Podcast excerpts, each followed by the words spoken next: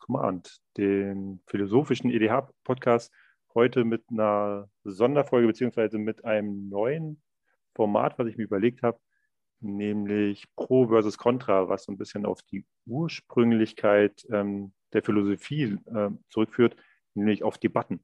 Also wir debattieren über verschiedene Themen. Und ich habe mir heute jemanden sehr Besonderes äh, eingeladen, nämlich jemanden, der es geschafft hat, mich nicht ein, nicht zweimal, sondern schon dreimal in, unentschieden in einer Commander-Runde reinzureiten, der quasi, man könnte sagen, das Salz in meiner Commander-Suppe. Ähm, ich freue mich sehr, dass du da bist. Allen Fist, Sven. Schön. Äh, magst du kurz was ein bisschen erzählen? So, wo findet man dich? Was machst du so? Ja. Moin. Also ähm, Magic spielen halt lokale Gruppe im Verein hier und auch Warhammer 40k. Ansonsten bin ich online halt auf den Discords unterwegs zum Spielen. Und ich habe sonst meinen eigenen YouTube-Kanal, auf dem ich mich hauptsächlich mit Anime beschäftige. Immer dann, wenn ich Lust habe, da Content zu produzieren, ist ja auch ein Hobby. Aber sonst bin ich da halt in den Bereichen online unterwegs. Und du bist der König der Jank-Decks. Ja, ich liebe jankige Karten. Ich denke, das ist, das ist etwas, was mir ein bisschen untergeht, so wenn Karten, die einfach vielleicht nicht so gut sind, aber auch vom Artwork witzig oder vom Effekt ein bisschen janky, finde ich es einfach manchmal schöner, solche Karten zu spielen, weil, keine Ahnung, die fünfte Smothering Tide zu sehen in fünf Spielen ist halt einfach jedes Mal, ist nicht meins. Da bin ich auch äh, sehr bei dir. Ich habe jetzt alle Decks, die ich aktuell spiele, da kommen, glaube ich, vier Karten, also abgesehen von Mana Base, vier Karten doppelt vor. Beim Rest suche ich immer nach Alternativen.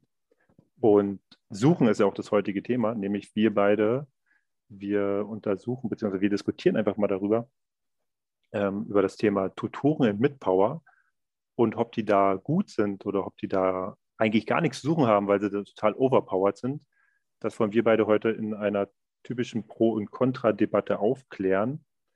Ähm, bevor ich einfach mal zu allgemein komme, was eigentlich Tutoren sind und wo das so ein bisschen herkommt, mal kurz die Regeln. Iron Fist ist mein Gast, das heißt, mein Gast entscheidet, wer von uns anfängt ähm, und vor allen Dingen entscheidet mein Gast auch, ob ähm, er oder sie Pro oder Contra nehmen möchte. Er hat schon den Würfel gezückt, das heißt, er wird es auswürfeln nachher. Dann, das ist richtig. Und dann machen wir das ganz, ganz einfach, dass jeder quasi erstmal fünf Minuten hat, um das, was er vorbereitet hat, ähm, darzustellen. Und danach gibt es dann die argumentative Debatte. Das heißt, wir gehen auf das ein, was der Gegenüber gesagt hat und schauen dann mal, ähm, wer am Ende, also ob wir uns am Ende auf was einigen können oder auch nicht. So, das ist halt die große Frage. Ähm, ich gehe schon mal vorweg und sage, Sven, du hast dich für Contra entschieden. Ich habe mich für Contra entschieden. Ich werde natürlich, wir wollen dann, denke ich mal, auch nicht jetzt dieses, diese Zwischenteile erstmal weglassen, sondern wirklich hart Contra und Pro sein. Ich ja. denke mal eher in der abschließenden Debatte oder Diskussion, Fazit am Ende werden wir sicherlich darauf eingehen kurz. Aber es wäre sinnbefreit, wenn wir direkt den Middle Ground nehmen. Das wäre irgendwie ein bisschen langweilig. Genau, also das, das, das wird, wir werden wirklich, also das ist auch ein bisschen so eine Art Rollenspiel, weil es gibt wie immer eigentlich ähm, kein Schwarz und kein Weiß, sondern es gibt eine Grauzone zwischen diesen Dingern. Und wir entscheiden uns aber, haben uns jetzt dazu entschieden, ich bin jetzt einfach der Pro, ich sage, das ist super toll ähm, spielt 100 äh, Tutoren in 100 Kartendeck und du sagst quasi nein, also auf keinen Fall. Ähm, bevor wir aber dazu kommen, vielleicht ganz kurz, was sind eigentlich Tutoren?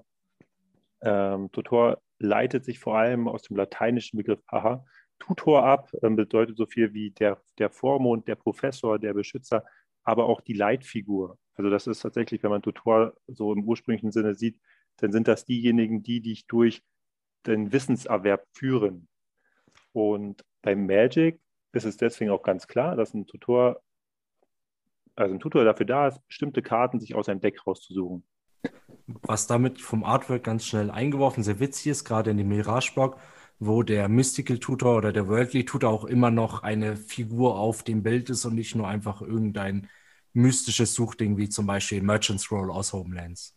Genau, genau. Also das, das ist tatsächlich bei, bei vielen Tutoren so, dass da immer irgendwie immer noch eine in Anführungsstrichen weise äh, Figur abgebildet. Also selbst die, die schwarzen Tutoren, da ist immer noch jemand also in den meisten Fällen auch irgendwie eine Bildlichkeit drin für, für jemand, der aussehen könnte wie ein Professor aus, ein, aus der Necron-Gilde oder irgendwie sowas. Ja, oder halt ein entsprechendes Buch wie ähm, Diabolic oder so, in dem einen Reprint ist ja. ja das Buch quasi als Tutor vorhanden. Richtig, genau. Und ähm, da sind wir auch gleich bei den Farbgebungen. Es ist so, dass wir, wenn wir uns Tutoren angucken, dass die oftmals, ähm, je nachdem, welche Farbidentität haben, ähm, auch bestimmte Sachen raussuchen können. Also das ist bei Weiß sind es ganz auch Verzauberungen, Artefakte, hm, die, ich glaube, Schwarz ist das Einzige, was alles sich raussuchen kann, aber hat dann meistens einen Preis. Also abgesehen von ähm, Diabolik Tutor, ne, der kostet ja zwei und hat keinen Preis. Der kostet zwei, ja, der kostet halt vier Mana. Ne? Ah, genau, genau. Der Schwarz hatte, plus zwei farblos. Genau. Aber hat halt keinen, keinen, also keine Lebenspunkte irgendwie, die du bezahlen musst oder sowas. Aber der muss Tool zum Beispiel, Vampiric liegt es halt auch oben drauf. Das heißt, da bist du natürlich auch erstmal angreifbar. Genau. So, und dann hast du halt noch natürlich die, die Grünen, die suchen dir Kreaturen raus. Ähm, die Blauen, die suchen dir Spontanzauber und Artefakte raus. Und dann hast du noch äh, die Roten und das sind tatsächlich überraschenderweise in erster Linie ganz oft so Tribal-Tutoren. Ähm, also die suchen dir ganz oft irgendwelche Kreaturen oder Tribal-Karten raus. Und ja. Wobei wir bei Grün tatsächlich uns anfangs gefragt hatten, da mal jetzt mal ganz ernsthaft gesehen, so pragmatisch, ist ja ein Ramp-Spell oder auch ein Ramp-Artefakt, ist ja eigentlich auch ein Tutor. Ja. Also Rampant Grow sucht dir eine Karte raus auf deine Hand oder dann direkt ins Feld. Genauso wie eine Wayfarer's Bobble, die sucht dir eine Karte aufs Board. Dann haben wir uns jetzt eigentlich gar nicht zusammen, pass auf, die Tutoren im Sinne von Ramp lassen wir mal raus, weil sie am Endeffekt nicht quasi spezifische Karten suchen, sondern den Spielfluss verbessern. Und das ist ja auch irgendwo ein bisschen gewünscht in den Farben. Außer man ist Simic, aber Simic Hate Podcast machen wir wann anders, glaube ich. Ja, äh, aber sehr gerne, da bin ich voll dabei. Ähm, ja, aber du hast vollkommen recht. Also wir haben jetzt gesagt, ähm, dass wir alle, so LAN-Tutoren, die lassen wir bewusst raus, weil das ist auch eine Unterstützung für Decks und ähm, die braucht halt, egal ob mit Power, High Power, sonst was, brauchst du die halt in den meisten Fällen einfach. Und ähm, uns geht es ja um was anderes. So, dann äh, würfel mal, äh, oder hast du schon gewürfelt? Ich habe hier ein Modern Horizons, zwei Würfel in der Hand und was wäre dir lieber? Möchtest du gerade oder ungerade sein? Ähm, ich lasse heute mal alle Zahlen ungerade. Okay. Das heißt, ungerade fängst du an. Ich habe eine 19 gewürfelt. Oh, schön. Schade. Na dann. Na dann. Ich schon mein Notizbuch bereit und einen Stift. Super. Okay, also die fünf Minuten starten jetzt. Also, warum glaube ich, dass Tutoren super sind? Also, ähm, wir, gerade mit Power ist ja richtig, richtig schwer, ähm, gleich starke Decks hinzubekommen, weil das immer auch ein bisschen von der Blade Group abhängt, ähm, wie man da quasi mit Power definiert. Und wenn du da gerade jetzt in, ähm, sage ich mal, jemand bist, der sich noch nicht so super auskennt mit verschiedenen Magic-Karten, dann kannst du tatsächlich mit Tutoren Schwächen ausgleichen, indem du dir ähm, von deinen 99 Karten vielleicht Karten reinmachst, die du super schick findest und da doch ein paar effektive Karten reinmachst. Und diese effektiven Karten, die kannst du dir dann gezielt mit so einem Tutor raussuchen und ähm, dann hast du quasi auch Antworten parat. Und Antworten ist auch mein nächster Punkt, warum ich denke, Tutoren haben auf jeden Fall was im Mid-Power-Bereich zu tun, zu suchen. Ähm, die suchen Lösungen raus. Und ne, es gibt ja verschiedene Decktypen und wir wissen alle, äh, gerade im Mid-Power-Bereich spielt man oft viel zu wenig Removal und muss man auch gar nicht, weil wenn du halt einfach, sage ich mal, genug Tutoren spielst, dann brauchst du auch nicht äh, 20 Removal in das Deck reinpacken. Oder spitz gesagt, weil dann reichen dir diese fünf Removal, die du hast, die suchst du dir halt einfach mit den Tutoren raus, die du brauchst. Oder die, die du im Deck hast. Und der andere Punkt ist, warum ich denke, dass Tutoren echt gut sind in so einem Deck, äh, wenn du im Mid-Power-Bereich guckst, sie unterstützen deine Strategie. Ja? Also wenn du zum Beispiel ein Night Tribal hast, dann brauchst du auch einen gewissen ähm, Tutor, der deine ganzen Knights verstärkst. Oder wenn du ähm, ein, ein Equipment-Deck spielst, naja, du hast per se ja schon eine Schwäche drin, nämlich du bist anfällig für alles, was Artefakte zerstört, kannst dir aber die entsprechenden Equipments dann einfach raussuchen, dass du dann immer genug Nachschub hast. Ähm, oder du suchst dir quasi einfach auch da wieder ähm, bei Elfen zum Beispiel den äh, weiß ich nicht, den Latril raus, der dann quasi einfach sagt, so immer wenn der Schaden macht, kriegst du so und so viele Elfen und du kannst zehn ungetappte Elfen tappen und der Gegner, alle Gegner verlieren zehn Leben und du bekommst ähm, zehn, zehn Leben dazu. Also du kannst quasi auch einfach ähm, Finisher raussuchen ähm, und damit du dann quasi dein Deck auch damit nicht belasten musst, sondern noch mehr Fun-Karten spielen kannst. Aber so ein Tutor, der sucht dir halt dann den entsprechenden Finisher raus. Oder wenn wir bei Elfen bleiben, dann zum Beispiel auch sowas wie den Izuri Renegade Leader, der ja auch alle deinen Elfen dann für fünf Mal nochmal plus drei plus drei in Trampel gibt. Das heißt, auch da musst du kein äh, Geld für Greater Hoof Behemoth ausgeben, ähm, der ja mit seinen 45 Euro wirklich ordentlich ins Budget geht. Nein, da spielst du dann einfach nur sowas und spielst dann halt einen günstigeren ähm, Tutor, der dir halt dann einfach den Izuri raussucht und dann ist alles chic. Ja, und last but not least, ähm, für mich haben auch Tutoren immer so ein bisschen was mit dem Style eines Decks zu tun, ja, weil wie gesagt, die suchen immer bestimmte Sachen raus, also die haben auch immer schöne Artworks und ähm, das heißt, wenn du irgendwie so ein Tutor mit reinmachst, dann, dann zeigst du ja auch allen, hey, ich habe mir auch Gedanken gemacht über das Deck, ich weiß, was drin ist und wenn die Situation kommt, dann weiß ich genau, was ich mir raussuchen muss. So, das war jetzt so im Schnelldurchlauf meine Pro-Seite, warum das unbedingt sein muss. Und meine Stoppuhr sagt, ich bin bei knapp vier Minuten. Ja, das war eh ziemlich fix. Äh, was war der letzte Punkt nochmal? Dass ich äh, der Meinung bin, dass Tutoren es auch äh, Style-Punkte also, einfach ja, geben. Jetzt habe ich es wieder. Ne, also zum Beispiel. Sein Deck gut kennt. Ja, das auch. Und vor allen Dingen, es gibt ja so, ah, jetzt fällt mir der Name gerade nicht ein, ähm, wo du nur eine Legende raussuchen kannst für ein grünes und ein ähm, weißes uh, Time, of, Time of Need. Time of Need. Ich liebe so, diese jetzt, Karte. Ich liebe sie. Sie ist super. Ich auch. Und jetzt stell dir mal vor, du spielst ein Deck mit den ganzen äh, von Dungeons and Dragons, äh, so Twists äh, und so, ne, die willst du ja dann auch aus Style-Gründen, willst du sie auch dann haben. Jetzt werde ich hier schon, bevor ich überhaupt in meinen, bevor ich überhaupt was sagen darf, werde ich hier schon manipuliert. Das ist der Plan. na, na, ist nicht. Ich habe ja meine eigenen Ideen gemacht. Also ich habe mir was aufgeschrieben, ja, da ich, werde ich auch ein paar Antworten haben. Okay, ähm, wenn du fertig bist, würde ich sonst einmal kurz meine wichtigsten Punkte, die dagegen sprechen, sagen. Ja. Okay. Das erste, was ich mir beim Tutor jedes Mal denke, wenn ich den in ein Deck tun will oder nicht, ist die Frage, ist dieser Tutor nicht einfach nur die Kopie einer Karte, die ich schon drin habe? Das bedeutet einfach im Endeffekt, je mehr Tutoren ich spiele, desto weniger Varianz wird mein Deck im Spiel haben. Und ich denke gerade, dass, dass das im Mid-Power ein unheimlich spannender Faktor des Spiels ist, einfach, dass Decks sich auch von Spiel zu Spiel unterscheiden. Was ich damit sagen will, ist, wenn du jetzt zum Beispiel ein Competitive-Deck spielst, dann willst du natürlich deine eine Strategie, die dieses Deck hat, einfach möglichst schnell durchziehen.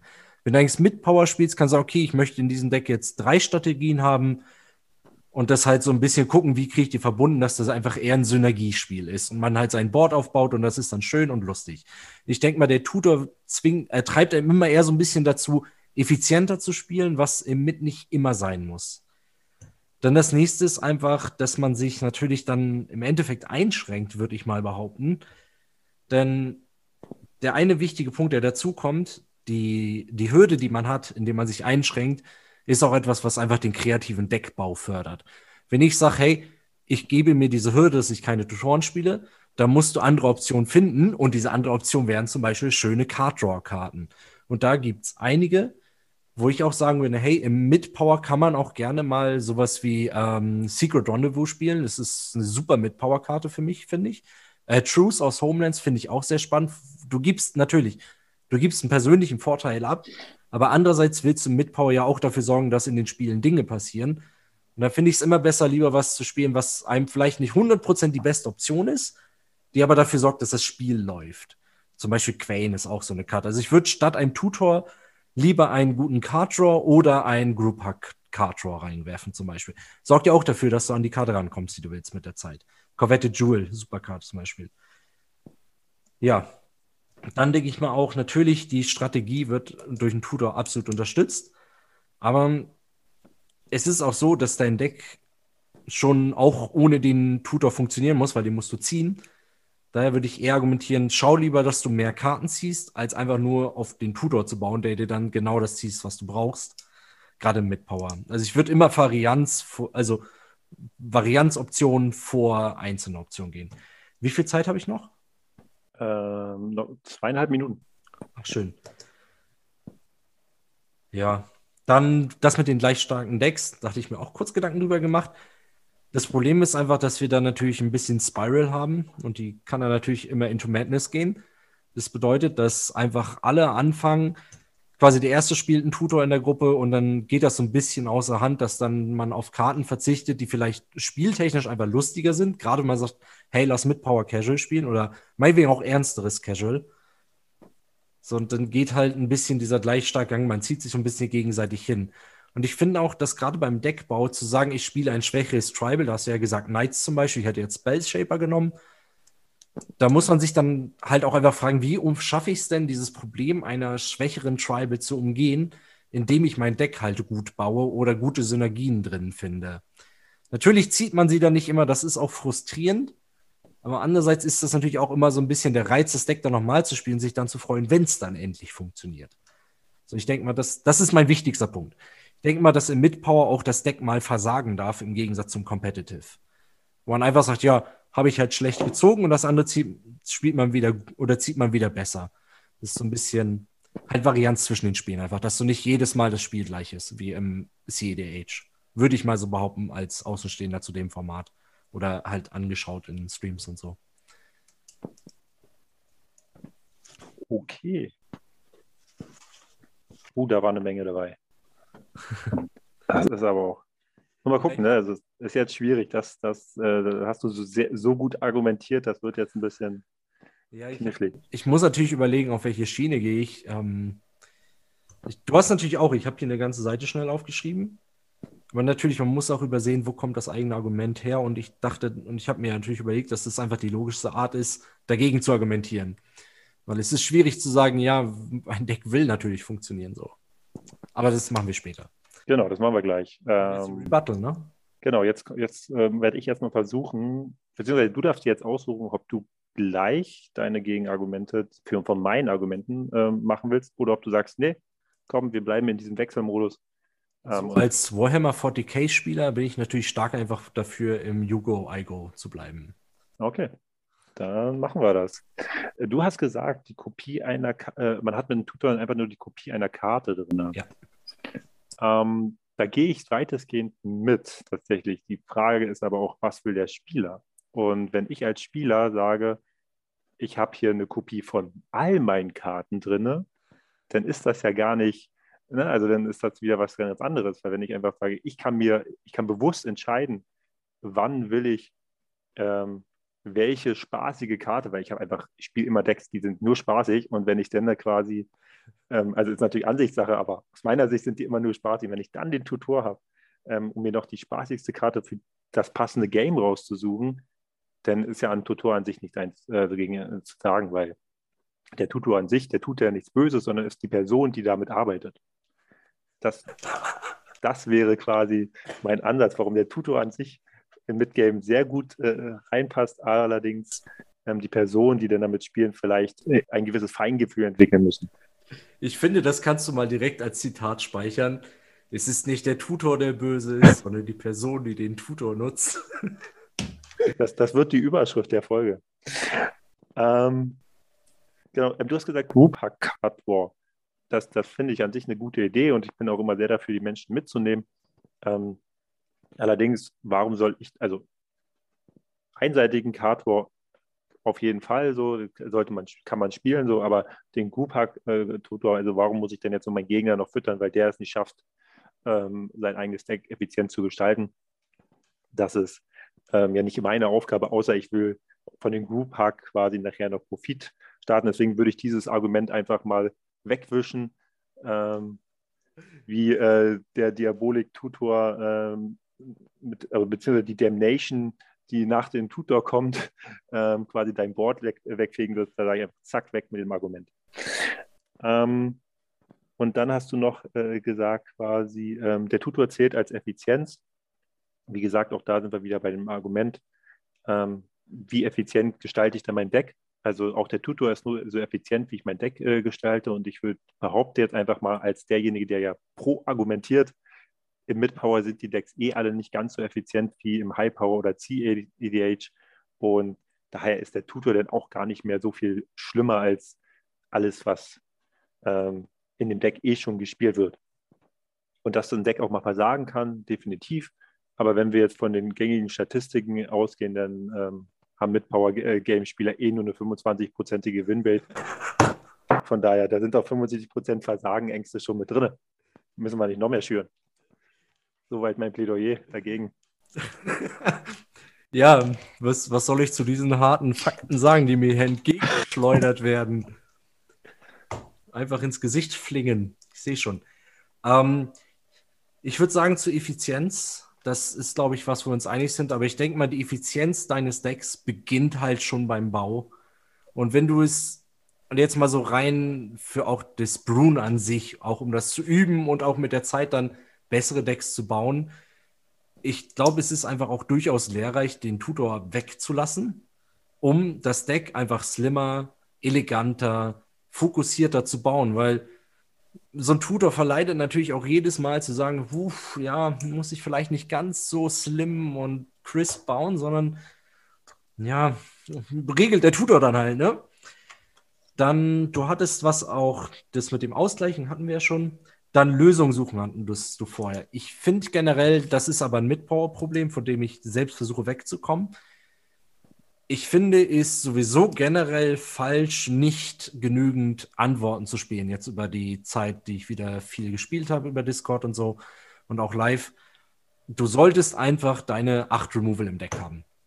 So, und da wird dir halt der Tutor auch nicht helfen, weil im Endeffekt willst du den Tutor ja nicht spielen, um ein Removal zu suchen und zu spielen, das macht dein Removal einfach, das, da ist schon die Rechnung scheiße. Entschuldigung. Da ist schon die Rechnung suboptimal, weil du im Endeffekt tradest du sofort zwei Karten gegen eine schon mal. Du tradest eine starke Karte gegen eine andere. Natürlich, vielleicht verlierst du da nicht direkt. Das Spiel geht dann weiter.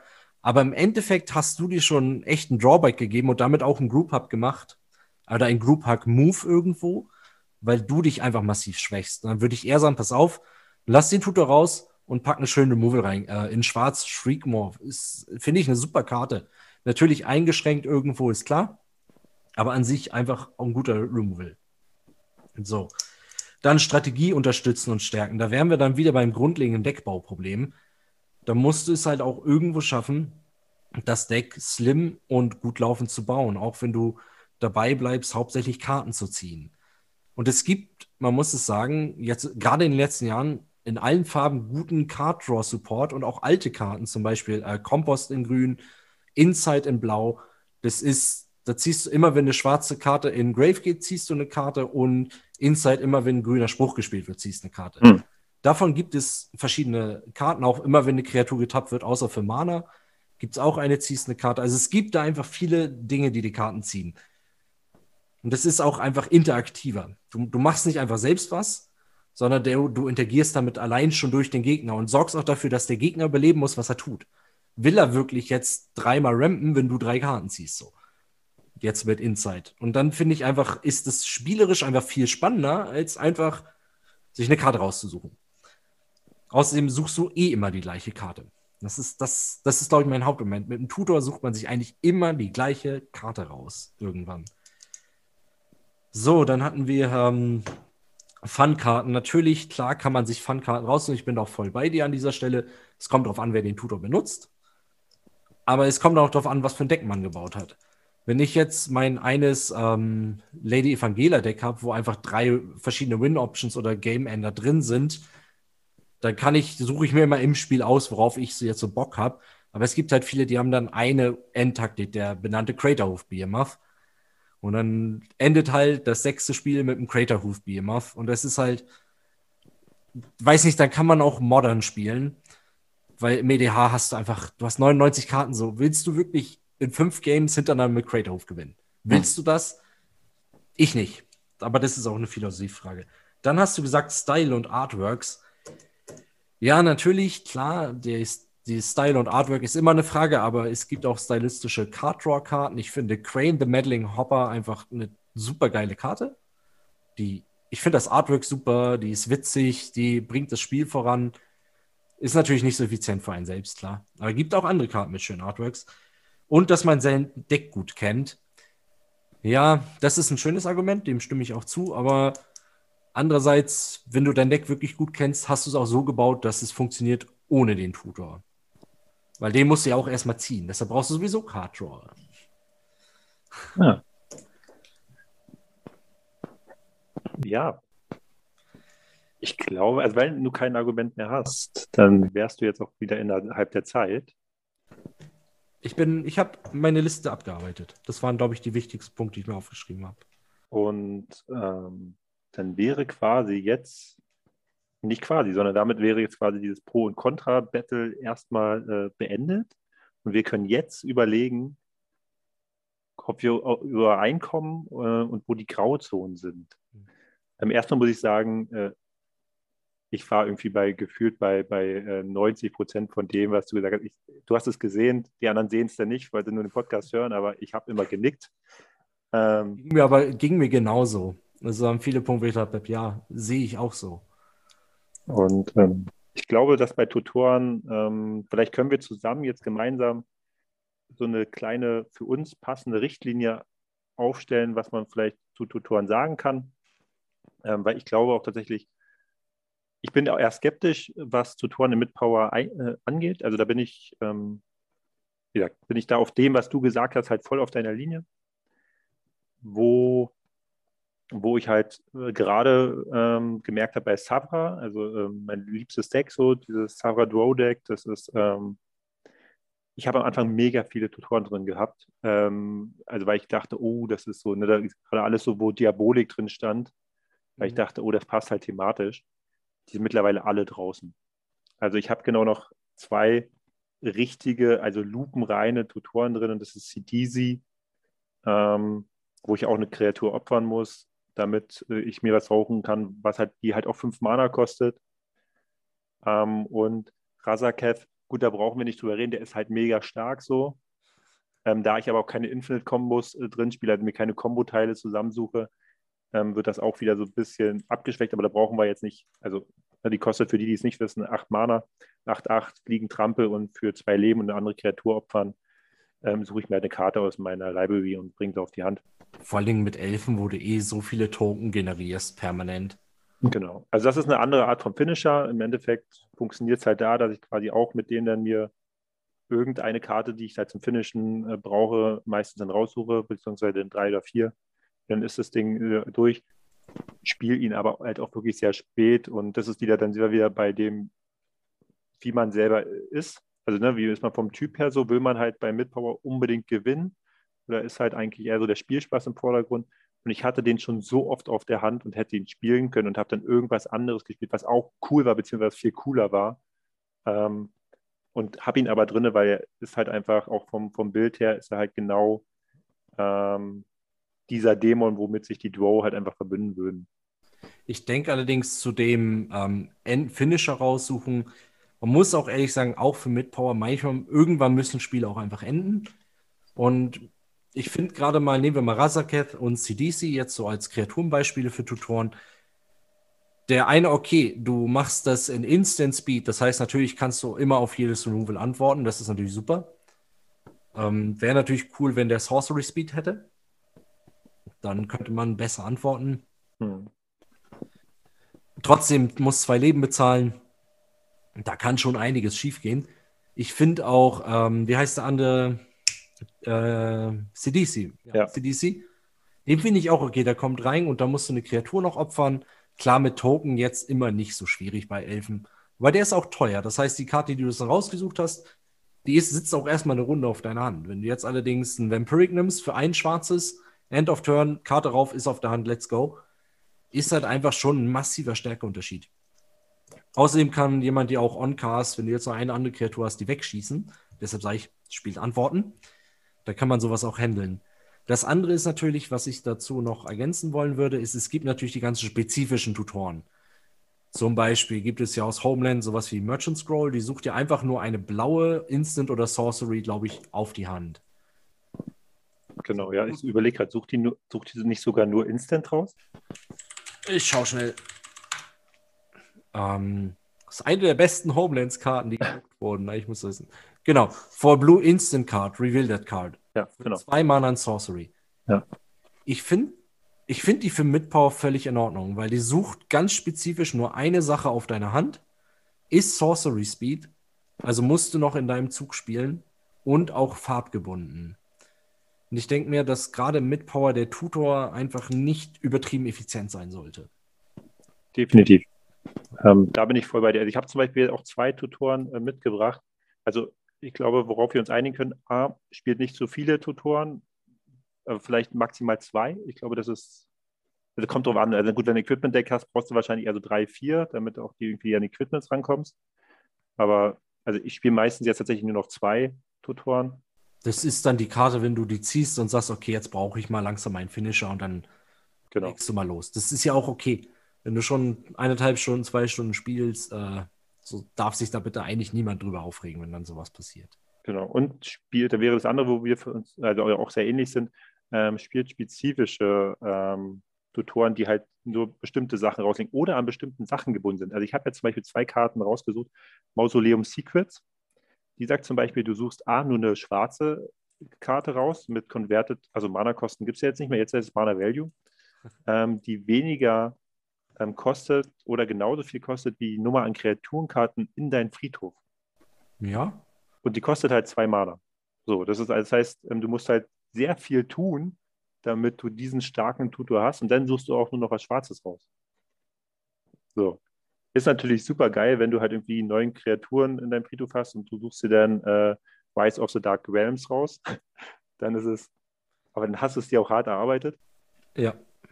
Ähm, und die andere, die ich auch sehr schön finde und die ich eigentlich viel zu selten sehe, was aber wahrscheinlich eher daran liegt, dass kaum jemand ähm, wirklich Snowland spielt, ist äh, Search for Glory. Die ähm, zwei farblose, ein weißes. Ähm, auch, äh, genau, der Mausoleum-Dings ist übrigens Instant, der jetzt ist ein, eine Sorcery. Mhm. Und der sucht quasi, ähm, genau, Search for Glory sucht ein, deine Bibliothek nach einer Snow-Permanenten, ähm, einer legendären Karte oder einer Saga-Karte raus. Und du kriegst ähm, Lebenspunkte, also bis zu drei Lebenspunkte für jeden Snow, ähm, den du bezahlt hast. Die ist super. So, das sind halt für mich so Tutoren, die kannst du halt auch spielen, die siehst du selten und die machen aber Spaß. Also das ist so, da wird niemand sagen, oh scheiße, er spielt jetzt hier den Overpowered Tutor. Ja. Na, die ist doch super. Uh, Search for Glory, Suche nach Ruhm. Das ist genau so ein, so ein Tutor, wo ich sagen würde, solche sollte man einfach mit Power mehr spielen. Ja. Weil die sind spezifisch, die sind eingeschränkt, die sind nicht ultra effizient. Natürlich, wenn du Legendary Deck spielst, sucht sie dir den Planeswalker, der stark ist, raus. Klar, findet einen Planeswalker. Aber sie sucht dir halt nicht alles raus. Sie sucht dir zum Beispiel keinen Counterspell raus, den du brauchst. Genau. Eigentlich genau das. Eigentlich sind wir uns komplett einig, was die Tutoren angeht. Jetzt so im, so im Abschlussteil. Zumindest im Nach. Bei dir. Super Karte. Und mein Gott, Snow-Covered Basics spielen. Ähm, oder Snow Tribal. Das ist eigentlich auch cool ja, ich habe auch zum Beispiel, ich finde es immer ganz spannend, wenn ich irgendwie gegen, ähm, es gibt einen Kumpel von mir, der spielt Zwergendeck, der hat ewig gebraucht. Ich habe ihn irgendwann habe ich ihm dann gesagt, du, du spielst Zwerge, aber wo sind die Snowlands? Ja. So, also das wäre irgendwie so super passend. Dann hat er die sich jetzt halt quasi auch alle dann nach und nach so äh, angetauscht, weil er halt auch die Full Arts haben wollte. Mhm. Und ähm, ja, aber das ist es also gerade, ne, wenn wir bei dem Thema sind, Identität des Decks und so ein bisschen auch so auf thematischen Sachen ähm, achten, dann sind auch das die Feinheiten, die dann auch quasi wieder in den Tutoren wieder auftauchen sollten, meiner Meinung nach. Und ich finde aber, du zeigst ja auch dein Gegenüber, mit dem du spielst, wo wir ja wieder bei Mit sind, wo es halt nicht unbedingt darum geht, den Gegner zu stompen, zeigst du natürlich auch ein bisschen so, dass dein Deck, also eine Persönlichkeit deines Decks, die du dem gegeben hast, durch die Karten, die du spielst. Genau. daher ist doch, ist doch super Karte. Jo, und wir sind auch super in der Zeit. Mhm. Also meine Podcasts haben ja immer nur eine Länge von maximal einer halben Stunde. Jo. Ich versuche mich da penibel auch dran zu halten. Die Mittagspausenfolgen. Genau, das sind die Mittagspausenfolgen. Äh, ne, für, für, den, für den opulenten Content gibt es andere, die das super machen. Ähm, ich ich, ich mache es einfach, äh, ich hau nochmal so beste Grüße an die Jungs von Commander Kompass raus. Ähm, die sind einfach, also nicht umsonst bezeichnen sie sich selber als der richtungsweisende EDH-Kompass. Ähm, ich glaube, das, das haben sie verdient. Und äh, der gute Fritz, ähm, der wird auch eventuell, also wir sind auf jeden Fall am Sprechen, äh, auch mal in einer Folge dabei sein. Und wir wissen nur noch nicht genau, wann wir es hinkriegen, weil wir beide äh, jobmäßig sehr busy sind. Aber wenn wir zusammenkommen, dann werden wir auch wahrscheinlich genau das machen, was wir heute gemacht haben. Du warst mein, er und du warst mein erster Gast und ich, ich freue mich tierisch, dass du dabei warst. Immer gerne. Und ähm, ja, ich äh, würde noch eins sagen, wer mal mit uns oder gegen uns zocken will, ähm, auf jeden Fall, wir sind äh, auch auf den ähm, Discord von Herumkommandiert zu finden. Jo, ich bin auch noch auf dem EDH, EDH Fight Club immer wieder unterwegs. Da haben sich auch ein paar gute Leute gefunden zum Spielen. Und genau, ansonsten. War das Belltable, den deutschen großen, den es ja noch gibt. Die drei bin ich meist unterwegs. Sehr gut. Also, das heißt, man findet dich auch wesentlich mehr als, als meiner einer. Ja, außer ich bin jetzt gerade im Urlaub unterwegs und so. und ansonsten bist du auch viel beschäftigt mit deinen ganzen ähm, Hobbys und mit Lab und so. Und ja, Lab, Orchester, alles. Deswegen. Also vielen Aber Dank auf jeden Fall, dass du, denn, dass du heute ähm, da warst. Und wenn du magst, kannst du auch noch irgendeinen weisen Ratschlag am Ende bringen, bevor ich das um, sage. Ich würde sagen, mein weiser Ratschlag ist, traut euch auch ein Deck zu bauen, was nicht so stark ist. Ich habe ein Spellshaper Damian The Stone Sage Deck gebaut. Das gewinnt zwar nicht, aber es gibt ja vier Leute mit Win-Option, äh, drei andere, das heißt, es wird schon gehen.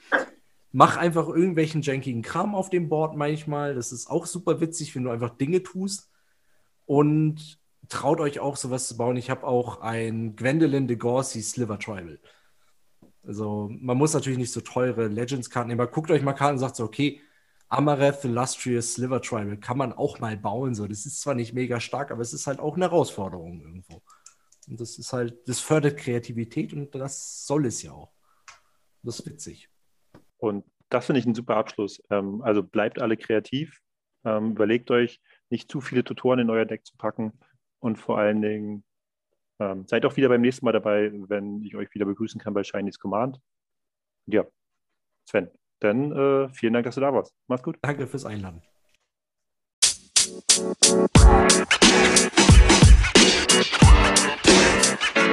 You know, man. You know, man. You know, man.